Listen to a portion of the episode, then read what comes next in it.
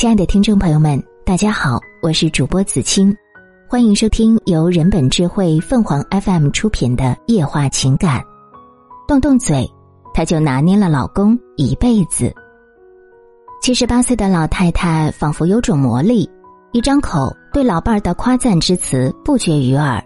更神奇的是，老伴儿一听，马上心甘情愿去干活，而且还越干越有劲儿。这对夫妻相濡以沫几十年，奶奶夸了一辈子，爷爷干了一辈子，一时间，凯凯奶奶这种柴米油盐式的甜言蜜语，立刻引起网友们争相模仿。一位农村老太太为何会有这么大的魔力呢？凯凯奶奶本名郭秀荣，和老伴儿梁怀成住在商丘一个小村庄里，一辈子过着简简单单的生活。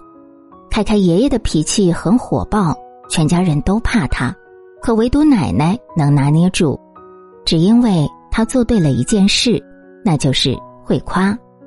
奶奶说：“我的豆儿哎，你看你那手，指甲盖儿和刀一样，一摸一个多利索，挤嫩快呀，真比我挤得快。”爷爷一听，收拾起鱼来更麻利。奶奶说：“你刀工好，你给我切切。”爷爷一听，马上开切。奶奶说：“凯凯爷，你看我手多脏，你的手干净，你给我蒸锅里吧。”爷爷听罢，立刻把菜放锅里。虽然一直是奶奶在指挥着爷爷干活儿可奶奶把自己的姿态放得很低，表现出来的就是没有爷爷真的不行。凯凯奶奶有着更高情商的示弱方式，比如吃饭时，爷爷爱吃辣椒酱，奶奶说：“我哩豆儿哎。”你真是能吃辣，能当家，在农村当家人的分量可是不轻。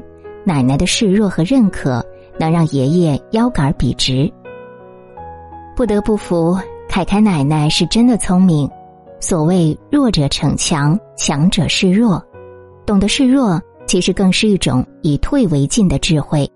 像电视剧《小舍得》中的田雨岚，在事业上她是女强人，在家里。她家务事全都大包大揽，丝毫不让别人插手。丈夫严鹏想做，却总被田雨岚嫌弃做不好，于是她就不再过问家里的琐事，沉迷于游戏中无法自拔。所以，适当引导丈夫为家里付出很重要。在引导的过程中示弱，并适当给予对方一定的鼓励和赞美，这样他才会变得更加有动力。并主动承担起自己的责任，懂得适度示弱的人，并不是真正的弱，那只是给对方一个机会去成就自己。而凯凯奶奶深谙此道，胡适也是颇会夸人的，从不吝啬对妻子的赞美。他的妻子江冬秀不漂亮，胡适就夸她贤惠；别人说她不识字，胡适就夸她爱学习。妻子喜欢玩麻将。胡适就夸他懂得仗义疏财，总之，别人眼中的糟糠之妻，却是胡适心中的珍宝。两人携手一生。马克吐温曾说过：“只凭一句赞美的话，我就可以充实的活上两个月。”人都喜欢听好听的话，所以生活中多用欣赏的眼光去看待家人，家庭氛围才会变得和睦温馨。而这。也是身为普通人最向往的事情之一。当有人问起凯凯奶奶和爷爷恩爱一生的秘籍时，他的回答是：男的应该疼老婆，女的应该疼老公，两个人要互相包容。话虽质朴，却充满着无穷智慧。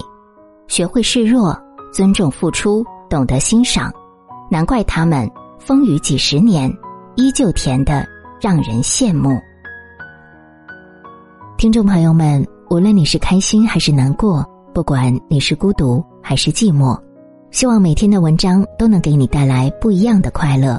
你也可以关注我们的微信公众号“情感与美文”，收听更多内容。我们下期再见。